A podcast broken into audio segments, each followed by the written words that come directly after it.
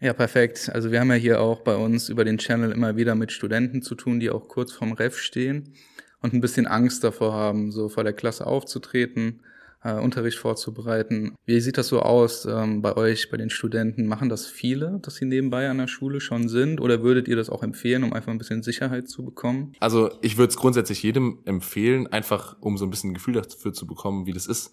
Es gibt viele Studenten, die jetzt vielleicht auch nicht Sportstudenten sind, weil ich jetzt generell mal sagen würde, dass Sportler da ein bisschen offener auch gegenüber so, so Sportgruppen sind, wenn die irgendwie selber Mannschaftssportler sind oder so und das schon mal erfahren haben, wie das ist, vor so einer Gruppe was zu sagen. Und also es schadet nicht, man, man kriegt ein bisschen Geld dafür, man sammelt ein bisschen Erfahrung, kommt auch in Austausch mit, mit anderen Lehrern, die da an der Schule arbeiten, kriegt dann vielleicht auch ein bisschen mehr zugetraut, dass man sagt, ich gebe dir jetzt nicht nur irgendwas und du schaust irgendwie, dass niemand aus dem Fenster springt, während du in 45 Minuten da bist, sondern vielleicht kann man da auch mal noch ein bisschen mehr machen als das. Ähm, da gibt's ja noch die Möglichkeit für TVH-Verträge. Da wurde jetzt äh, mir von meiner Schule auch was angeboten. Muss ich mal schauen, wie das umsetzbar ist. Also, dass man feste Lerngruppen hat. Deswegen, es schadet niemandem. Und äh, genau, deswegen würde ich das auf jeden Fall empfehlen, auch früh damit anzufangen. Soweit ich weiß, kann man das sogar machen, sobald man die Bestätigung von der Uni hat und man kann das auch machen, wenn man nicht Lehramt studiert. Vielleicht auch ganz, ganz spannend zu wissen. Und ich glaube auch gerade in der Grundschule ähm, merkt man auch, wie wichtig Unterrichtsvorbereitung ist und man lernt es vor allem auch gerade, weil man ähm, so viele Schülerinnen und Schüler hat, die eben mit ganz unterschiedlichen Lernvoraussetzungen kommen. Also ich habe zum Beispiel auch, ich arbeite auch in einer Brennpunktschule und da habe ich auch Schüler, die sprechen gar kein Deutsch.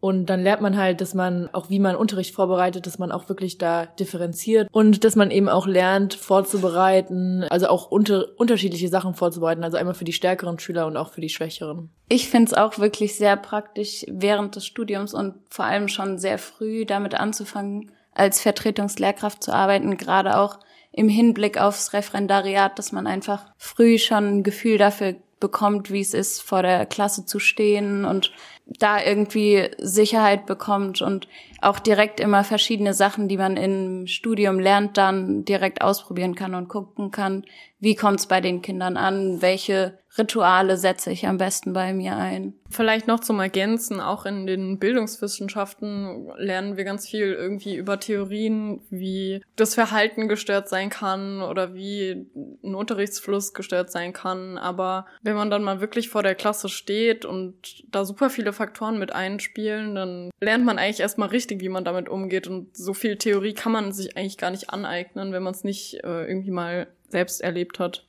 Deswegen, da kann ich für uns alle sprechen, dass es auf jeden Fall sich lohnt, das zu machen und die Erfahrung zu sammeln. Also würde ich mal behaupten, klare Empfehlung dahingehend, schon mal selber aktiv zu werden, einfach ein bisschen auszuprobieren, was funktioniert, wie gehe ich die Dinge am besten an und ein bisschen Sicherheit zu gewinnen. Ähm, anderer Punkt, der auch sehr interessant sein könnte für die anderen Studenten. Wie sieht das bei euch aus mit dem Kontakt untereinander?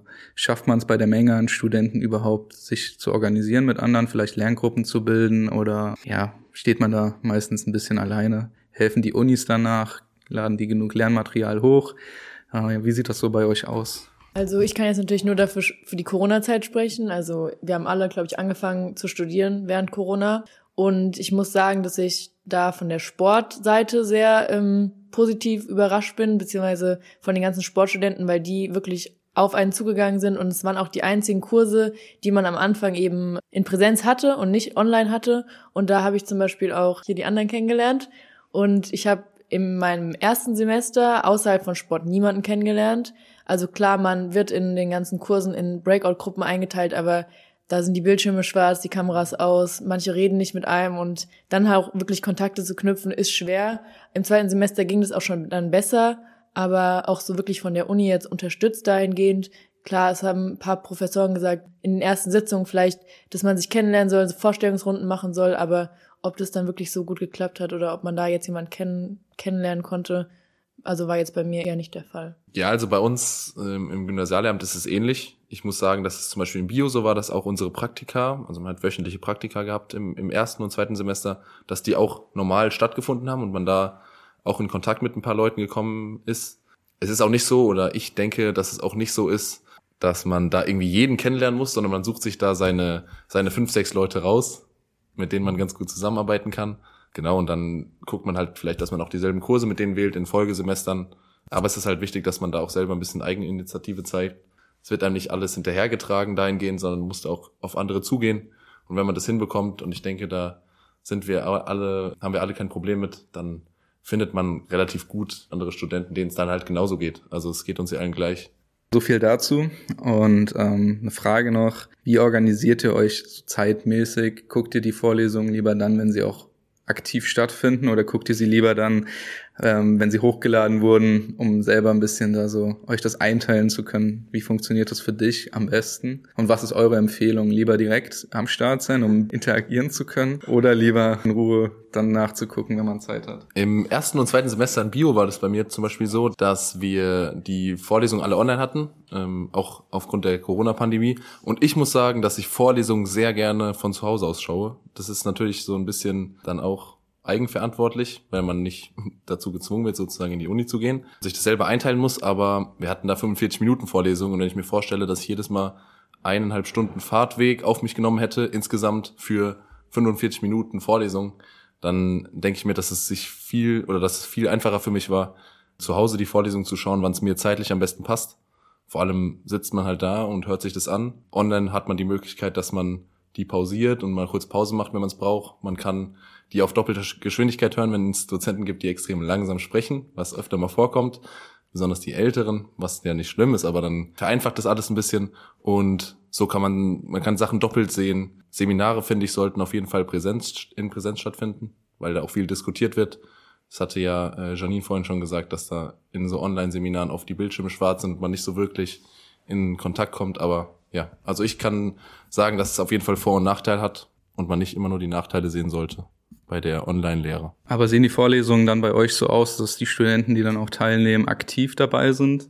Oder ist das dann eher so monoton einfach, man will einfach nur, dass es vorbei ist? Mm, also ich habe die Erfahrung gemacht, dass es total unterschiedlich ist. Es gibt wirklich interessante Seminare, wo die Leute sich das auch auswählen können, wo sie halt hingehen und dann auch tatsächlich relativ aktiv dabei sind.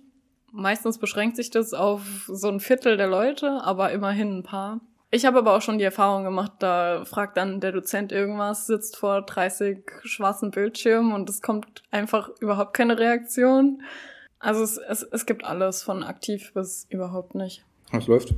Ja, ja, jetzt läuft Ja. es ja, jetzt wieder Ton. Aber das war davor an, ne? Jetzt hätte ich gesprochen. Davor war es an. Ja, perfekt, ich wollte schon sagen, ne, das wäre komplett gewesen. Ey.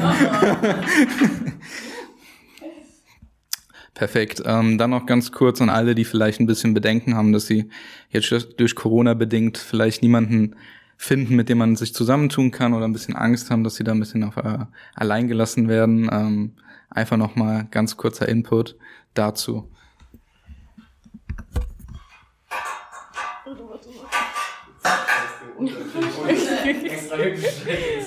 Einfach keinen Tisch mehr hinstellen.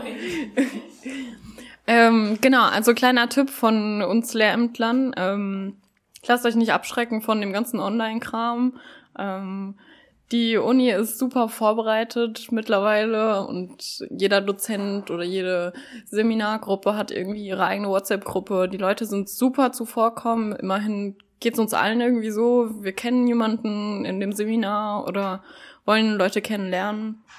Also scheut euch nicht irgendwie auf Leute zuzugehen und äh, macht euer Ding, auch wenn ihr Bedenken habt. Es lohnt sich auf jeden Fall. Dann würde ich sagen, um zum Schluss zu kommen, bedanke ich mich auf jeden Fall nochmal bei jedem fürs Kommen, fürs Mitreden. Und ähm, falls auch du mal Lust hast, bei uns im Podcast mitzuspielen, einfach in die DMs sliden. Wir schließen uns kurz und vielleicht bist du dann nächstes Mal auch mit dabei. In dem Sinne wünsche ich euch allen noch einen schönen Abend und ciao.